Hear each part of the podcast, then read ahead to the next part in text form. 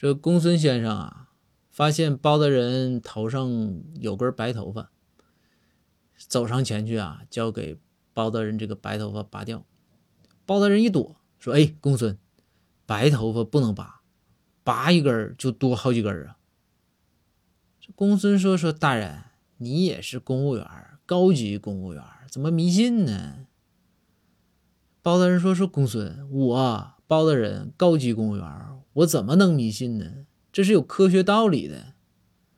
公孙一乐，公孙说：“啥道理啊？你给我讲讲呗。”包大人说：“你想啊，你作为一根头发，当你发现有一根头发被连根拔起的时候，你的脸会不会被吓得煞白？